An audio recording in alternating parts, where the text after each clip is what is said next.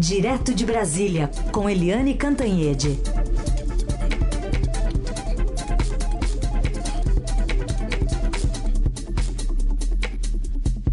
Oi, Eliane, bom dia. Bom dia, Raíssen Carolina, ouvintes. Bom dia, Eliane, bem-vinda. Bem Vamos falar então sobre esse super pedido de impeachment que foi protocolado ontem com bastante divulgação nas redes sociais, até pelos personagens que estavam ali representando esse compilado, né, do que já foi apresentado em outros pedidos anteriores. Mas tinha lá é, uma, uma, uma união improvável, né? A gente via, por exemplo, a a Joyce Hasselman ao lado de Gleisi Hoffmann, né, que é presidente do PT, tinha partidos como PDT, PV, PSOL, Sustentabilidade, Cidadania, a União Nacional dos Estudantes, moradores, é, movimentos, na verdade, como o dos trabalhadores sem terra, muita movimentação em relação a, a esse pedido que toma força, apesar do, do, desprezo momentando que deu sobre esse assunto o presidente da casa, Arthur é, Lira, não? É, é, foi um movimento que a gente já viu em outras, outras, uh, outros tempos aqui da nossa história, né? E, e, outros tempos bem recentes. Por exemplo, direta já. As diretas já foram construídas assim, né? A própria eleição do Tancredo Neves, o impeachment do Collor, todos esses movimentos uniram esquerda, centro e direita é, vamos dizer assim, o lado bom da história, né? E nesse caso aconteceu isso, quando você vê a Gleice Hoffmann do PT de um lado e a Joyce, Joyce Hasselmann do PSL do outro, todo, todo mundo junto ali pedindo a mesma coisa, é porque a situação do presidente Bolsonaro não está boa. O presidente vem perdendo condições de governabilidade rapidamente. Isso coincide com a CPI da Covid, sim, hum, mas já vem de antes os erros na pandemia, né, o tratamento aos, aos milhares de mortos brasileiros, a, a briga com a máscara, né, pegar a criancinha e puxar a máscara. Quer dizer, é, o presidente Bolsonaro estica muita corda. Ele gosta de viver perigosamente, gosta de viver sempre no confronto, belicamente, e ele só é um docinho de coco na hora de defender os próprios filhos e, e rapidamente vira uma fera para atacar todo mundo. Ontem o presidente reagiu com virulência contra a CPI, né? Esse conjunto ali, CPI, impeachment, tudo isso, e o presidente reagiu com uh, acusando a CPI, dizendo que não vai cair por causa de mentiras e disse que a CPI tinha sete bandidos. É esse tipo de coisa. Ele nunca explica nada, nunca explicou com o Covaxin, nunca explicou o que, que ele fez com as Forças Armadas, nunca explicou qual é a estratégia dele para a pandemia, nem para vacina, nem coisa nenhuma. E continua saltitantemente fazendo campanha pelo Brasil afora, como se nada estivesse acontecendo. As coisas estão acontecendo sim e agora estão acontecendo celeremente na política. Esse movimento é, do impeachment, Carolina já traduziu bem, né? Tem de força sindical a MST, UNE, é, tem de tudo um pouco, é, direita, centro, esquerda, tudo. É, do ponto de vista prático, é improvável que vai resultar num, num, processo de impeachment na Câmara. Por quê? Porque isso depende de uma única alma, de uma única cabeça, que é a do Arthur Lira, e o Arthur Lira ontem ironizou a própria CPI. Ah, aquela CPI imparcial, não é? Ele, ele simplesmente dá de ombros para os pedidos de impeachment. O a próprio pedido, super pedido, tem 46 assinaturas representando entidades e movimentos e partidos, vários partidos. É, tem 23 crimes que são atribuídos ao presidente Bolsonaro e reúne os 122 pedidos anteriores de impeachment, mas depende de uma única pessoa, que é o Arthur Lira. Por aí não vai. Mas aí a gente remete ao que aconteceu com Trump nos Estados Unidos. quando os democratas entraram com um pedido de impeachment do Trump, eles sabiam que uh, o objetivo imediato, concreto, não era conseguir o impeachment via Congresso era apenas uma demonstração política, uma é, corrosão das condições de governabilidade do Trump. E isso não gerou impeachment, mas gerou o quê? Um desgaste que acabou é, embicando para a derrota do Trump nas eleições. É isso que o, o pedido de impeachment aqui no Brasil também visa o desgaste do presidente Bolsonaro. As diretas, por exemplo. Veio aí a emenda das diretas unindo todo mundo é, e não deu para passar a emenda das diretas já. Mas isso resultou num grande movimento que gerou o fim da ditadura militar e a eleição do Tancredo Neves, que era de um partido de oposição à ditadura. Portanto, essas coisas. É, as pessoas dizem assim, não vão dar em nada. É, essas coisas todas estão dando em muita coisa. E esse super pedido de impeachment, ele tem um, ele é um processo. E ele tem sido é, parte de um processo bem sucedido para alertar a sociedade do que está acontecendo de muito errado no Brasil. Eliane, uma pergunta aqui do nosso ouvinte José Sobral sobre uma falta né, de um, uma personagem importante no cenário político quando tem relação com o impeachment aqui no Brasil, que foi Janaína Pascoal. O Gé Sobral perguntou: onde está Janaína Pascoal nesta quarta-feira? Onde está? Bem, Zé Sobral, é uma boa pergunta, porque a Janaína Pascoal, ela é uma mulher muito preparada, muito inteligente, professora, né, universitária e tudo, mas a Janaína Pascoal tem, desculpa falar isso, mas ela tem uma, uma estabilidade emocional muito precária, ela é muito errática, né, ela assinou o pedido de impeachment da Dilma Rousseff. Na hora que o impeachment foi acatado, ela chorou. Depois ela, ela ficou a favor do Bolsonaro, é, se bandeou ali, foi eleita na onda bolsonarista. E depois, cada dia, ela vai para um canto. E ela, ultimamente, não vai a canto nenhum ela simplesmente sumiu do mapa. É, vamos dizer o seguinte: ela não é um personagem relevante da política brasileira e ela é, simplesmente está usando a política para desgastar a imagem dela sólida no campo jurídico. Eu acho que ela nunca devia ter ultrapassado esse limite entre a, a, o jurídico e o político, porque o, é, o que ela tinha de bom no jurídico, ela está jogando fora como má política. Bom, Eliane, outro assunto aí para a gente tratar também tem a ver com a, a CPI da Covid.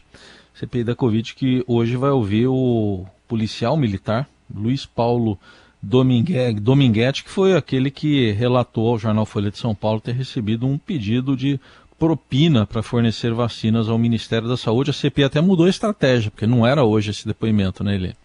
É, é verdade. Hoje seria o Francisco Maximiano, que é da Precisa e é envolvido no escândalo de outra vacina, da Covaxin. Mas a CPI se reuniu ontem à noite, a cúpula da CPI, e na casa do senador Omar Aziz, e decidiu inverter a ordem é, é, adiar o, o, depoimento do Maximiano, até porque a Covaxin já está muito avançada, é uma apuração muito mais avançada, muito mais consistente, e é trazer o Dominguete, porque porque essa história toda do Dominguete, ela é toda muito confusa, com personagens muito confusos. É, hum, esse, esse Dominguete, ele é um policial militar da ativa, que trabalha em Alfenas, em Minas Gerais. Como é que um policial que trabalha, que tem que dar expediente, que está recebendo salário lá em Alfenas, em Minas Gerais, está fazendo negociação de vacinas em Brasília. Isso já é um ponto estranho. Outra coisa, o, a biografia dele é toda esquisita, ele responde a vários processos. Por dar cano e não pagar o aluguel, sair sem pagar o aluguel, é, por comprar carro e também não pagar e sumir com carro. Ele tem uma história muito, muito estranha. E a própria história que ele conta é envolta em mistério, porque a Davat, ele diz que era representante da Davat. A Davat diz que ele não era um representante oficial, mas admite que houve contatos com ele sim. E o mais estranho ainda é o comportamento do Ministério da Saúde, que troca o e-mail com a Davat, que, tem, que é dos Estados Unidos, tem sede nos Estados Unidos, e aí, horas depois, já está sentada com este sujeito, que é um policial militar, e já está negociando propina é, num restaurante público aberto em Brasília. E ele, Dominguete, diz, relata que quem ofereceu a propina foi nada menos do que o diretor de logística do Ministério da Saúde, Roberto Dias, que já foi afastado, e que com ele estava, por exemplo, o tenente-coronel do Exército, é, esqueci o nome dele, Marcos, deixa eu ver aqui em algum lugar. Marcelo Blanco, que é, também tinha trabalhado no Ministério da Saúde, saiu e foi criar uma empresa de negociação de medicamento.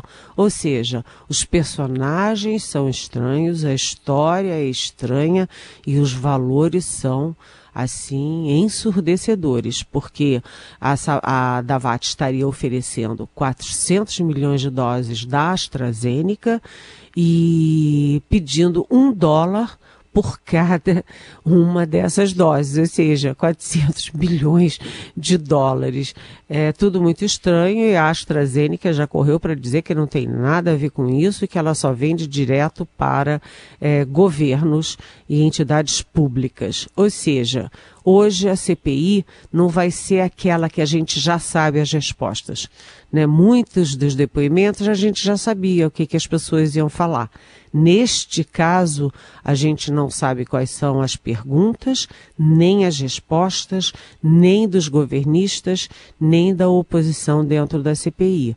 É, vamos ver o que, que esse cidadão conta e o que, que pode ser comprovado do que ele diz se não depoimento do empresário Carlos Wizard, ele financiaria, integraria né, esse chamado gabinete paralelo, que é esse grupo que aconselha o presidente à revelia do Ministério da Saúde.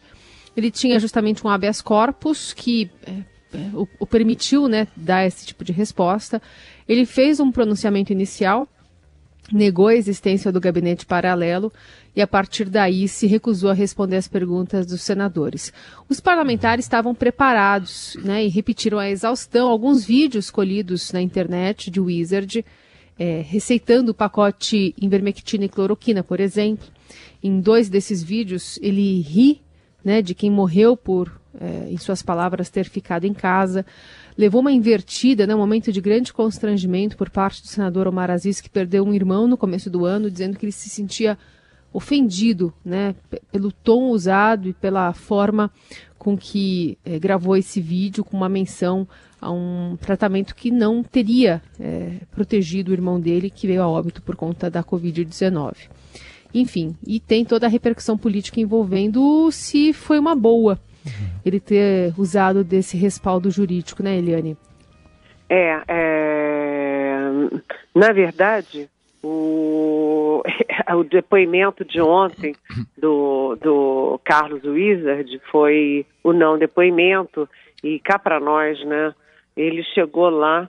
Primeiro, vamos começar ali do começar do começo, né, Carolina Heissen, ouvintes, porque a CPI começou meio atrapalhada ontem toda a expectativa era de Covaxin, de pedido de propina, de convidécia, quer dizer, tinha todo um clima ali é, envolvendo corrupção no Ministério da Saúde, mas começou com o senador Eduardo Girão, com aquela obsessão de trazer os estados, de falar do consórcio do Nordeste. É, o Girão é o anticlímax da, da CPI.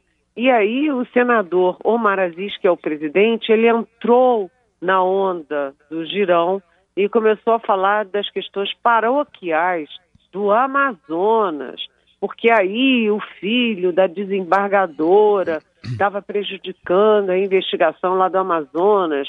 E aí o, o senador é, Eduardo, o Eduardo Gomes, que também é lá do Amazonas, também reagiu. E aí os dois senadores amazonenses começaram a falar das questões é, menores, minúsculas do Amazonas.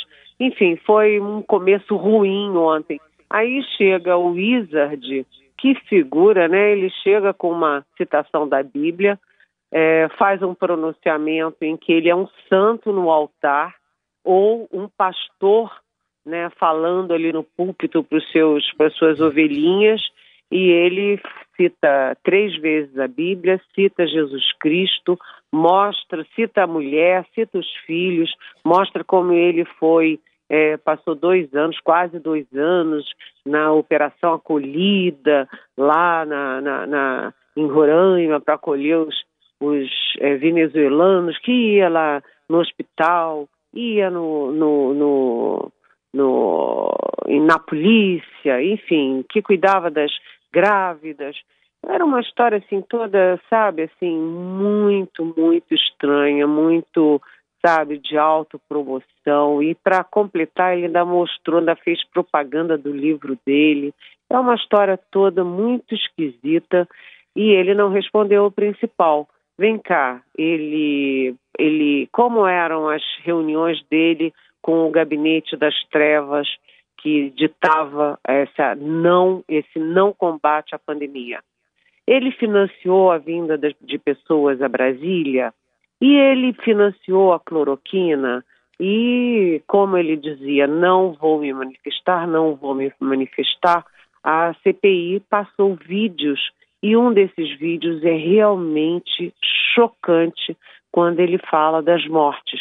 Ah, quem tomou cloroquina está vivo. E cinco que não tomaram cloroquina e ficaram em casa morreram. E aí ele ri.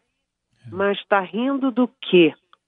Meu senhor, o senhor está rindo do quê? Um homem que falou tanto em Jesus, falou tanto em Bíblia, citou trechos é, da Bíblia rindo de mortes de pessoas, sabe? É, aí o Omar Aziz se tomou em brios e o Omar Aziz ali, é, sabe, disse: o senhor cometeu é, crimes, o senhor tem que pagar por isso.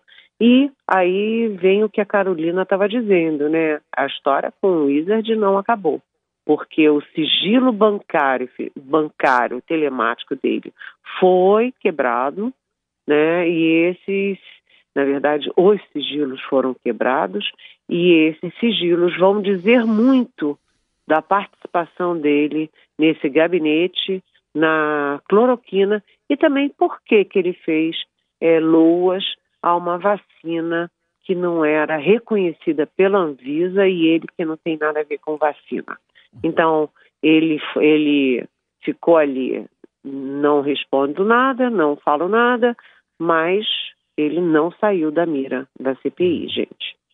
Muito bem, então aí eh, teve a deputada, a senadora Elisiane Gama que também deu uma enquadrada nele, né, falando de religião, mas ele acabou renegando para ficar num termo religioso aí, pelas contas 71 vezes, ela falou que não ia falar nada. Tem um ouvinte aqui que deixou uma pergunta para você, Eliane. Bom dia, Dourado.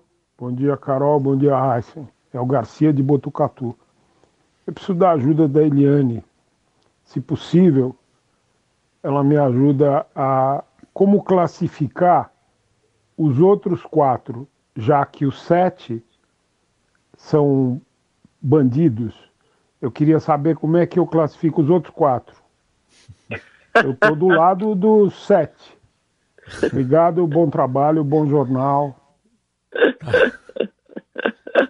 É, bom dia, excelente questão, excelente questão, porque realmente é, os senadores, o G7 ali da CPI, tem feito um bom trabalho, tem estudado, tem visto, tem apurado, tem os documentos, faz perguntas consequentes. Agora, os governistas, eles vão todos com tudo escrito, eles vão lá com catatal e, por exemplo, o líder do governo, Fernando Bezerra, gente, é patético. Ele abre um monte, um monte de papel e lê, lê, lê. Ninguém presta a menor atenção numa pessoa que está lendo, lendo, lendo, lendo, lendo. Ontem, o Marcos Rogério do DEM, que é outro, pegou um papel e começou a ler, a ler, a ler, xingando tudo.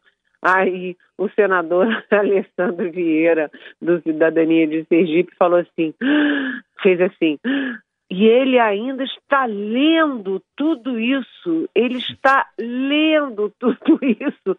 Realmente, os senadores das é, governistas da CPI né, é, são assim muito interessantes. Marcos Rogério, o Fernando Bezerra, porque eles não têm argumento e aí eles tentam tumultuar. Tem um lá, o Renzi, de Santa Catarina, meu Deus, ele é um poço de fake news. Qualquer coisa que o bolsonarismo diz para ele, ele encampa. Se disser que Jesus tomava cloroquina e por isso ele ressuscitou, o Renzi vai dizer lá na CPI: olha, Jesus ressuscitou porque tomou cloroquina. Ele é um misto de ingênuo com, sabe, é assim, é, é tudo muito, muito interessante. Eu adorei a pergunta. É, adorei a pergunta e queria falar um pouquinho só rapidamente, que o nosso tempo está terminando, sobre árvore genealógica dessas vacinas, gente, porque quando a gente começou a investigar Covaxin e viu que era, uma, uma, era a mais cara de todas e a menos autorizada de todas, é porque aí tem, né?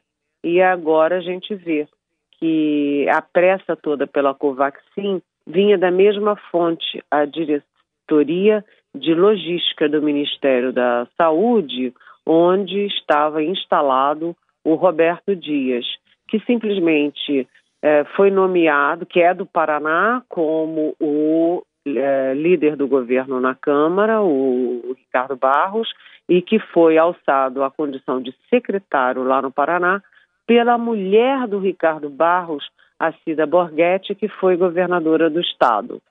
E, assim como aconteceu com a Covaxin, aquela pressa para aprovar uma vacina que, sabe, não era reconhecida nem na Índia, muito menos aqui no Brasil, também é ali o polo de, de negociação dessa convidência, que também é outra, que era mais cara ainda, que ninguém sabe, que não é aplicada em lugar nenhum. Agora, essa história que envolve a Davate, ou seja, ali era o polo. E o pior é que você tem uma simbiose entre Roberto Dias e militares do Ministério da Saúde. O Bolsonaro me fez o favor de criar uma associação, um consórcio entre os militares e o Centrão dentro do Ministério da Saúde em plena pandemia. É isso. Muito bem. Eliane Cantanhede respondendo as perguntas que vocês enviam para cá, sempre muito bem-vindas para ajudar aqui a gente a oxigenar e, e, entender os pontos de vista né, que os ouvintes também trazem a respeito da política é, nacional. Eliane, obrigada. A gente volta a se falar amanhã, sexta-feira. Até amanhã. Beijão.